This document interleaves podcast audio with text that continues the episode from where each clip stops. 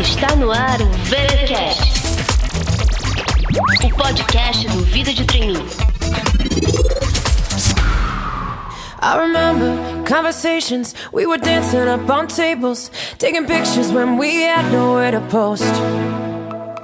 You were laughing, I was crying, we were dancing, we were dying. Sometimes I don't know how we walked away. Estamos de volta com o VTcast, o podcast mais querido de todos os talentos confinados no home office. Aqui quem fala é Cintia Reinu, a perfeccionista responsável por todo o conteúdo que você vê no Vidas de Trainee. Nessa situação única em que estamos vivendo, cada um reage de uma forma diferente de acordo com a sua personalidade. Eu, como a planejadora, metódica e detalhista que sou, simplesmente entrei em curto-circuito. Passei um mês inteiro voltada para dentro, refletindo e definindo quais seriam os meus próximos passos. Agora que a gente já tem uma noção melhor do que está por vir, eu estou aos poucos voltando ao meu funcionamento normal. Retomei as atividades aqui no Vida de Trainee e até estou iniciando novos projetos. Mas não foi nada fácil. E é por isso que, para o episódio de hoje, eu convidei Danche Mantovani, que é um consultor e coach apaixonado por desenvolver líderes para poder a gente bater um papo sobre os diferentes perfis de profissionais e como cada um reage em situações de pressão ou ao enfrentar uma crise como essa que estamos vivendo.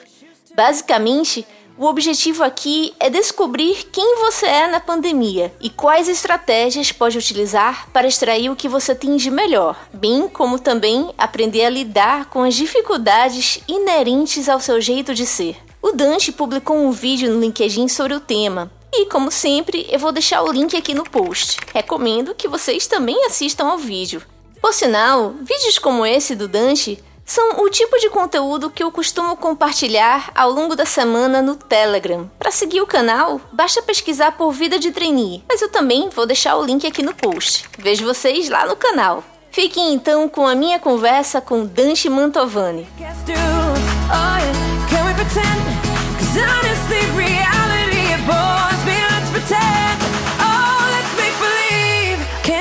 Dante, obrigada por aceitar o convite para participar aqui do VTcast. Bem, eu já conheço um pouco do seu trabalho, então queria pedir para você se apresentar para os nossos ouvintes te conhecerem também. Eu sou engenheiro de formação, depois estudei psicologia, trabalhei por 15 anos em organizações e os últimos 10 como consultor, coach e professor. E meu foco é desenvolvimento humano, desenvolvimento de lideranças. Eu sou apaixonado pelo tema. Atualmente estou fazendo doutorado na FEA, estudando gestão de pessoas e e no ano passado eu terminei minha dissertação de mestrado falando sobre geração Y, sobre os, o que gera comprometimento, o papel do líder nisso. São temas que eu gosto muito de trabalhar. Bem, já faz três meses que as pessoas estão em casa. Foi uma situação que ninguém esperava, cada um está reagindo de uma maneira diferente. Algumas pessoas ficaram paralisadas, outras estão mais impacientes. Tem gente fazendo pão e tem gente que passa horas revisando todos os seus planos. Como que isso se reflete no mundo corporativo? Começando por aquele perfil de quem tem a faca nos dentes. Quais são as características e estratégias para essa galera não passar do ponto? Pois é, nas situações que a gente fica sob pressão, alguns aspectos da nossa personalidade, né, sob pressão, sob incerteza, esses aspectos acabam ficando mais exacerbados, mas a gente tem menos capacidade de controlar a nossa natureza, né? Isso é, é assim que a gente funciona. E agora, qual que é o pulo do gato? É a gente saber qual que é a nossa natureza, ter essa clareza do nosso jeito de ser, como que a gente é percebido pelos outros, né? E à medida que a gente é, consegue se perceber mais, a gente consegue regular mais esse tipo de comportamento. O modelo do DISC, que eu vou conversar aqui com vocês, ajuda a gente a conhecer sobre o, o modelo dele, o nosso jeito de ser. Vamos pensar, por exemplo, no alto D, né? O DISC, ele tem quatro letrinhas, vou falar de cada uma, né? O alto D é alta dominância. Quem que é uma pessoa que tem essa característica, alta dominância? Dominância tem a ver com como ela lida com os desafios É, uma pessoa com alta dominância, ela adora desafios. Todo mundo gosta de desafio, mas o, o alta dominância, como ele trabalha com desafio, ele gosta de resolver problemas, ele vai atrás de encontrar esses problemas, porque ele, é ele tem muita determinação para resolver. E essa determinação para resolver, ela se reflete numa forma assim que, se precisar que ele seja duro ou que ele entre em conflito com alguém, ele vai, porque o, o negócio dele é resolver a questão. Se precisar decidir, ele decide, mesmo que erre, depois ele corrige. Então ele tem essa característica que, quando ela é usada nas doses adequadas, como qualquer característica, tem o seu valor para a organização.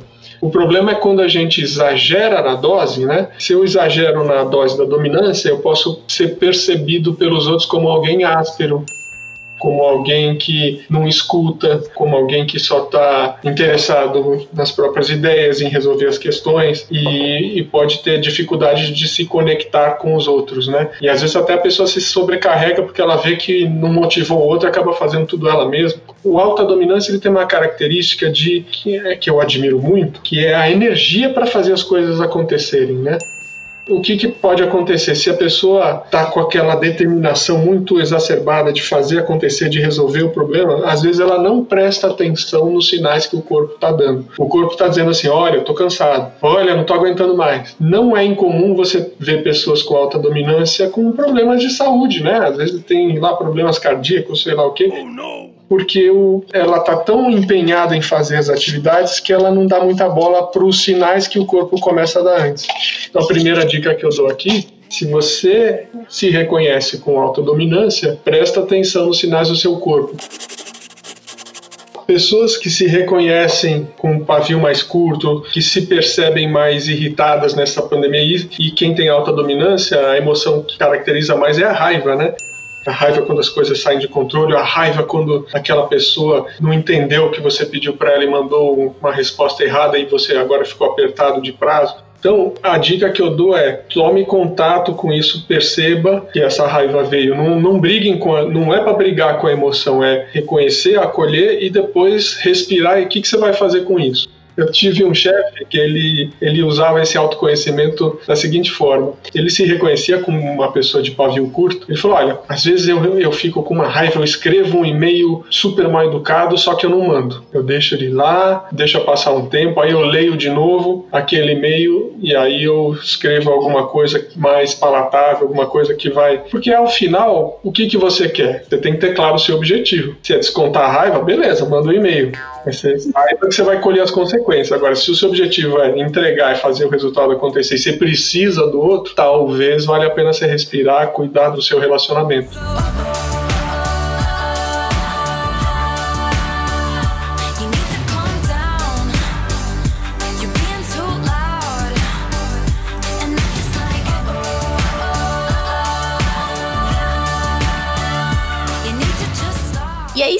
Aqui então nas quatro letrinhas do DISC, né, passando para a letra I, e quanto aquelas pessoas que adoram conversar com todo mundo? Como que elas se comportam em uma situação como essa? E o que, que elas podem fazer para ajudar os colegas a, e também para elas mesmas serem mais produtivas? Boa! Você está falando da letrinha aí que é a influência que é como uma pessoa influencia e interage com outras pessoas. E normalmente ela faz isso de uma maneira assim espontânea, natural. O I ele tem essa habilidade de se conectar rápido com os outros, né?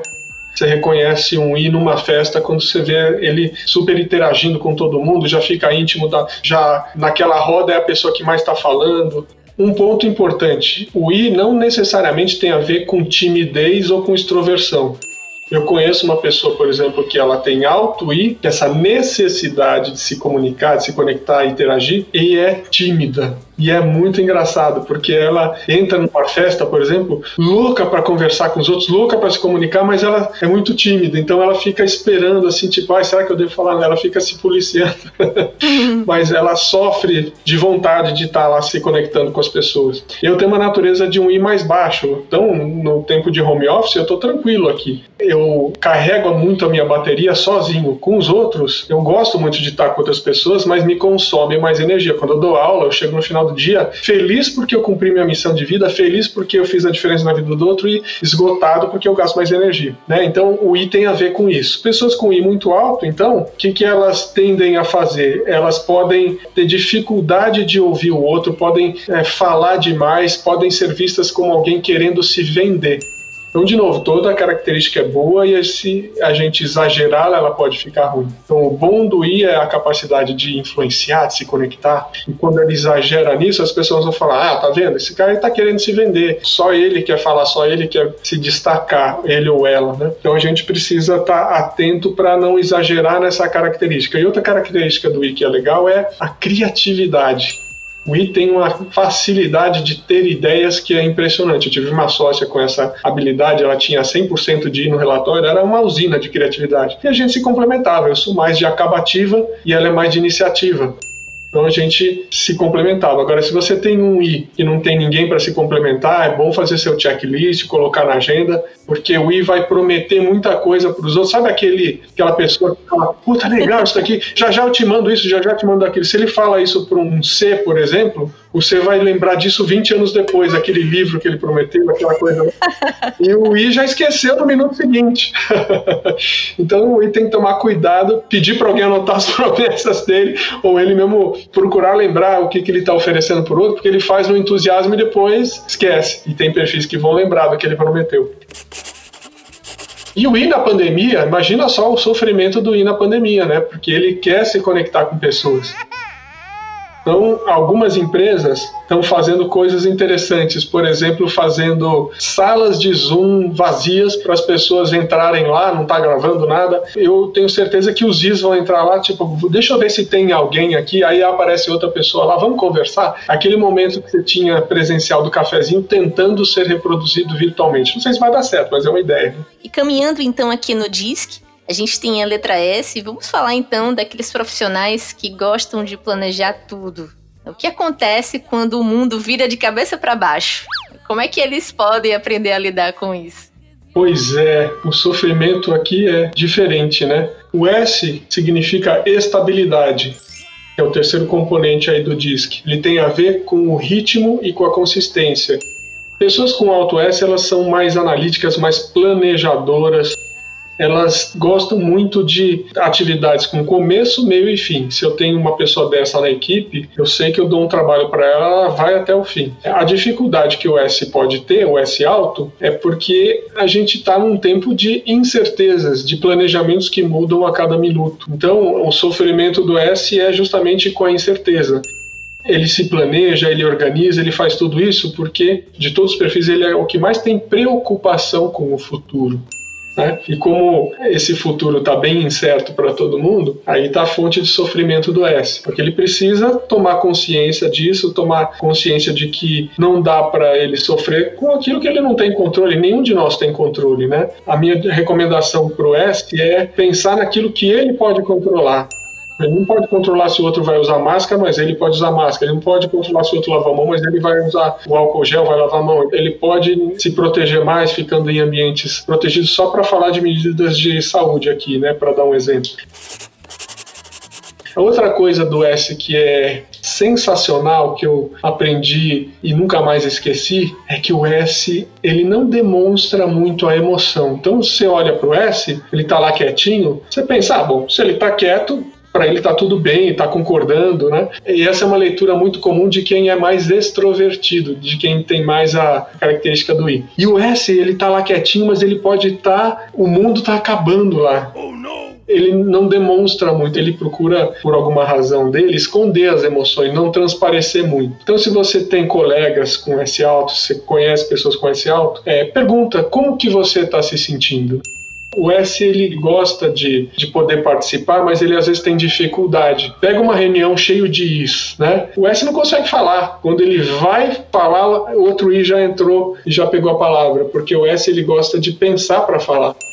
E o I, ele gosta de falar e depois ele vai pensar no que ele falou. O I constrói o raciocínio falando. E às vezes cansa as, as pessoas porque, como ele não sabe aonde ele quer chegar, ele dá uma volta enorme. E o S já estruturou tudo que ele tem para falar, mas não consegue ocupar o espaço, né?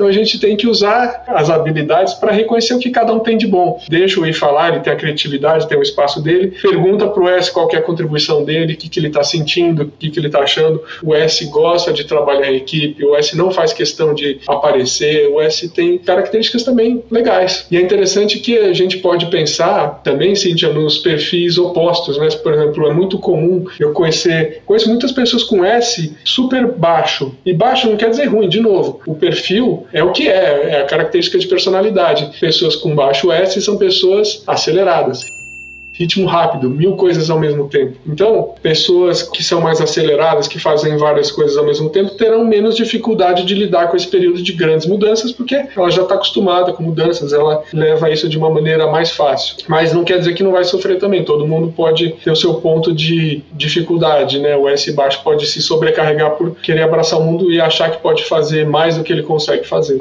E chegamos agora à última letrinha do DISC, para quem é como eu, Dante, extremamente perfeccionista e detalhista, como é que é o comportamento de quem tem esse perfil e o que, é que a gente faz para não dar pane no sistema?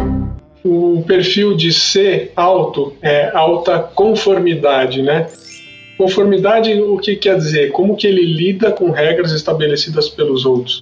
São pessoas mais formais, pessoas que elas gostam de seguir um sistema de regras, porque isso vai fazer com que o trabalho saia mais bem feito. Se alguém inventou uma regra, é porque tem um, um caminho já traçado e, e ela gosta de seguir esses caminhos já traçados. Outra característica é, é, como você mesmo disse, essa preocupação com a qualidade, com a excelência, né? fazer a coisa mais bem feita possível. Qual que é a emoção predominante do ser? O medo de errar. Uma pessoa que tem alto C odeia errar. Isso faz com que ela seja muito crítica consigo mesma, né? E por consequência, ela também usa a mesma régua para olhar para os outros e também é muito crítica com os outros.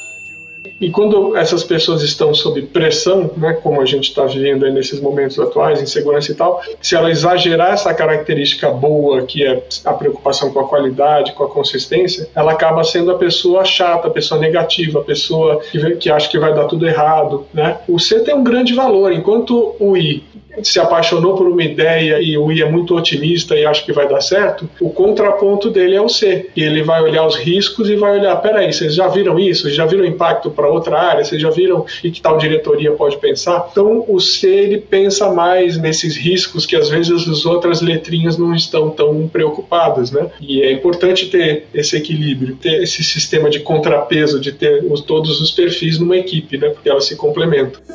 I love my friends and my friends love me. Like all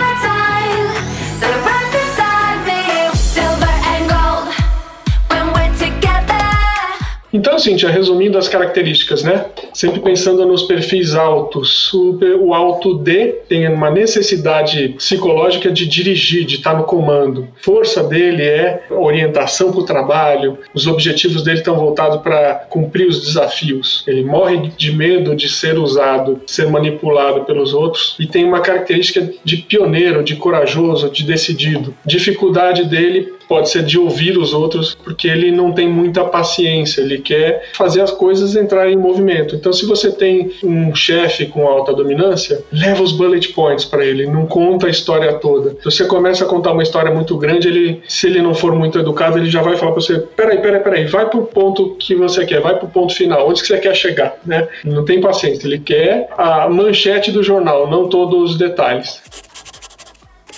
Quando você tem uma pessoa com alta influência, o alto I, qual que é a característica predominante do alto I? É ele ter a, essa capacidade de se conectar com o outro, de interagir, ele é muito otimista, tem uma facilidade de vender ideias com emoção, né? Se ele vai vender uma ideia, por exemplo, um alto C, talvez não dê muita cola, porque o alto C quer fatos e dados, né? E o alto I ele quer convencer pelo charme dele, pela emoção. Mas a gente tem uma sociedade brasileira, 36% da sociedade brasileira tem alto I pelas estatísticas que a gente vê nos instrumentos, ou seja, é o perfil mais predominante do povo brasileiro. Isso explica né, nosso lado relacional. O alto I morre de medo de ser rejeitado, então na pandemia ele vai se sentir mais isolado, ele pode até achar que está sendo rejeitado pelos outros. Não, é que está todo mundo trabalhando, não é nada pessoal com você. Ele quer ser reconhecido socialmente, porque ele é caloroso, persuasivo, ele tem esse lado inspirador.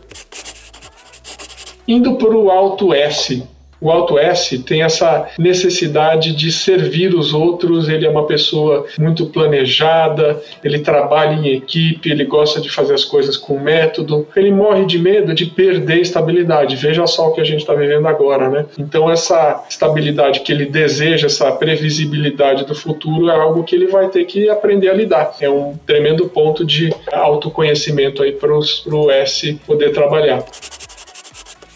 E a alta conformidade. Ele adora seguir padrões e ele fica irritado se ele descumpre uma regra ou se alguém descumpre uma regra, porque a regra existe para ser cumprida. Né? O D, ele vai cumprir a regra se ajudar a atingir o objetivo dele. O C vai cumprir a regra porque ele gosta de estar tá de acordo, de estar tá em conformidade com as coisas. Ele preza muito pela qualidade, pela excelência e não gosta de que critiquem o seu trabalho, porque ele já é o maior crítico dele mesmo. Né? Então ele tem dificuldade de lidar quando as coisas saem erradas. A gente gente precisa ajudar você a ter coragem para inovar, porque você não tem como inovar sem errar, né? E nesse momento em que a gente foi para home office em dois dias, e que a gente está experimentando um monte de coisas novas, né? A minha mensagem para você alto é: relaxa um pouco, permita que as coisas não saiam tão perfeitas, porque senão você vai sofrer desnecessariamente. Ninguém tem as respostas prontas para uma situação como a gente está vivendo agora. Então não seja crítico demais com você e com os outros. Esse é um panorama rápido das quatro características aí que a gente está falando falando.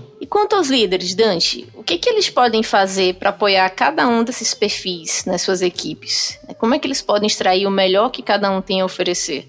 É importante primeiro o líder se conhecer, conhecer o seu jeito de ser, para ele poder, é, em sabendo que ele tem um jeito de ser específico, é apreciar os jeitos de ser diferentes das outras pessoas.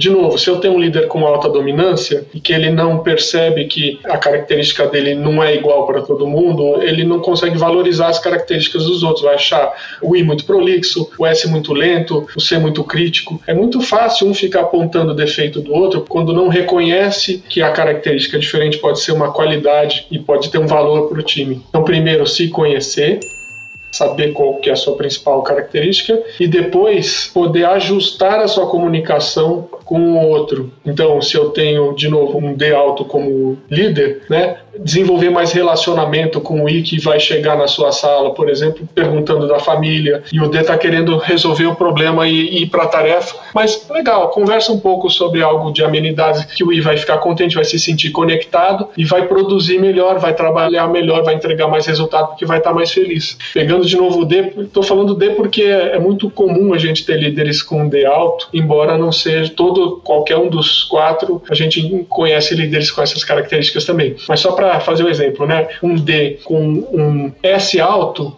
não adianta ele pressionar o S para tomar uma decisão. O S precisa do tempo dele, né? Então, dá o tempo para o S entender o problema, estruturar e depois vir com uma resposta o de conselho precisa talvez ter um pouco mais de paciência para ouvir todos os detalhes que você quer passar para ele.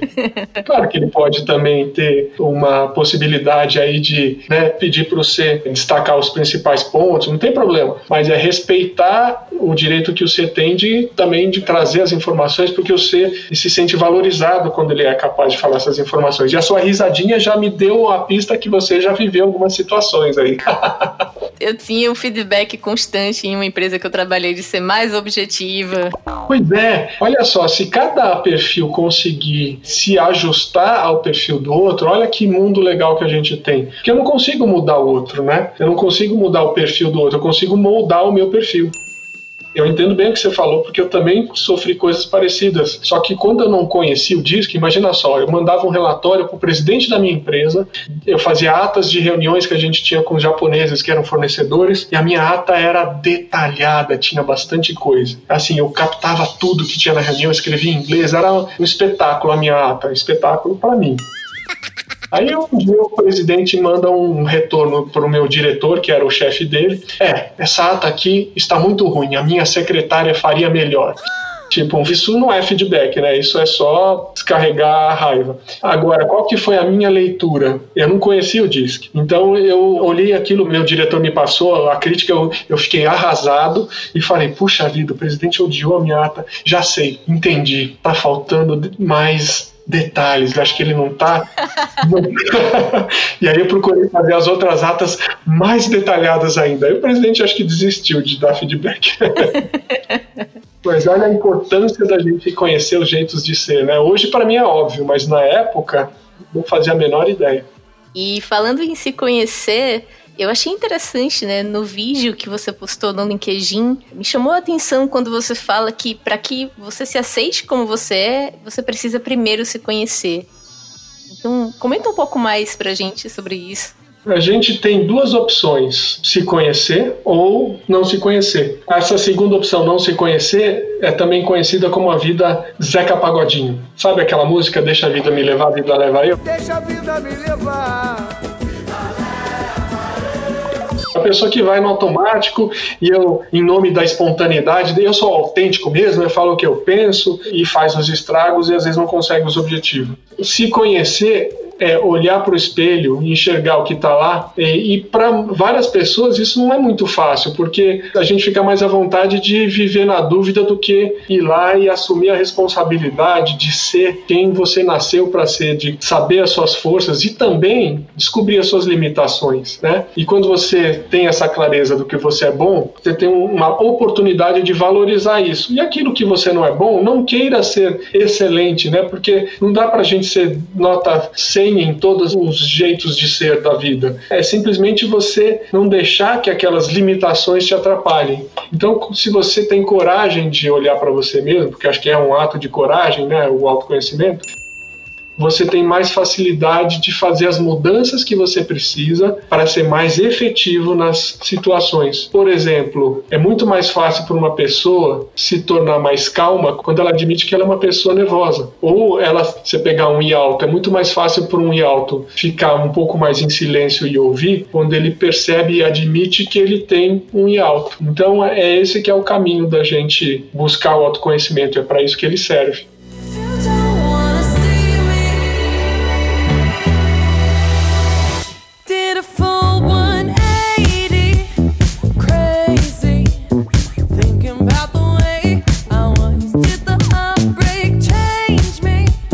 Dante, a gente podia passar horas conversando aqui sobre os diferentes perfis. Eu tenho certeza que os nossos ouvintes se divertiram se identificando com qual perfis eles se encaixam. Mas o episódio de hoje está chegando ao fim. E eu tenho uma pergunta final para fazer para você que eu estou fazendo para todas as pessoas que eu estou entrevistando em 2020. Qual é a sua lição de vida mais importante que você gostaria de ter aprendido 10 anos atrás? Se eu me conhecesse mais anos atrás, talvez eu tivesse feito caminhos diferentes na minha carreira. Isso é um ponto. Por outro lado, eu acho que o importante para a gente se conhecer é a gente se permitir passar por experiências. Não tem uma melhor maneira da gente saber se a gente vai se dar bem com algo ou não do que experimentar. Eu comecei a minha carreira, me formei engenheiro, e depois de dois anos eu percebi que eu ia mais para o lado de gestão, de administração, que eu não queria ficar num laboratório de projetos como eu imaginava na época que eu estava na faculdade. Depois de trabalhar um pouco na área de, nas áreas administrativas, em compras e tal, eu percebi que tinha uma oportunidade na empresa que eu estava de desenvolver algo em gestão de pessoas. Fui estudar um MBA no exterior, voltei encantado com gestão de pessoas, e quando eu comecei a trabalhar com isso, falei, putz, é isso é isso que eu queria. Nunca imaginava que eu ia estar fazendo isso quando eu estava na faculdade de engenharia, mas foi uma grande descoberta. E depois de trabalhar 10 anos com gestão de pessoas e empresas, a segunda grande sacada de autoconhecimento é era mais importante para mim a liberdade do que a segurança. Então eu saí do emprego e fui criar minha própria carreira, onde eu não tenho um emprego fixo, eu tenho as aulas que eu dou, as consultorias que eu faço, o coaching que eu faço, saí do, da segurança do salário e fui para a felicidade de montar minha rotina, de fazer o que eu gosto com quem eu gosto, com as empresas que eu quero, né? Acho que a lição de vida é, assim, nunca parar de correr atrás da própria felicidade, né? Não se acomodar. Às vezes a gente precisa de uma chacoalhada para repensar a vida, outras pessoas já têm esse despertar mais interno. Agora, isso da gente se conhecer é muito importante para a gente não ficar preso naquelas coisas tipo, ah, eu queria ser mais extrovertido, ah, eu queria ser mais dominante. Eu, eu briguei comigo muito por causa disso, né? Eu queria ser mais alta dominância, eu queria ser mais alta influência. Hoje eu aceito que eu não sou isso, hoje eu mudo meu comportamento quando preciso. Quem me vê dando aula acha que eu tenho tenho alta influência? Não tenho, eu só estou moldando o meu comportamento, a minha personalidade não muda. Então eu descobri que eu posso mudar o meu comportamento quando preciso. E, e aprendi então a amar o meu jeito de ser.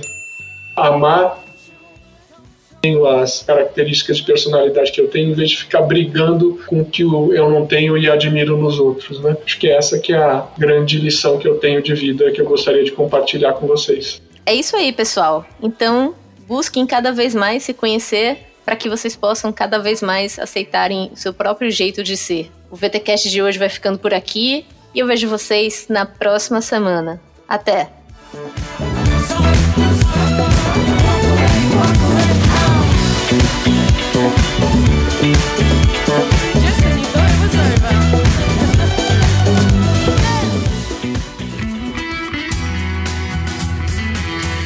Você acabou de ouvir o VTcast. Fique ligado e até a próxima.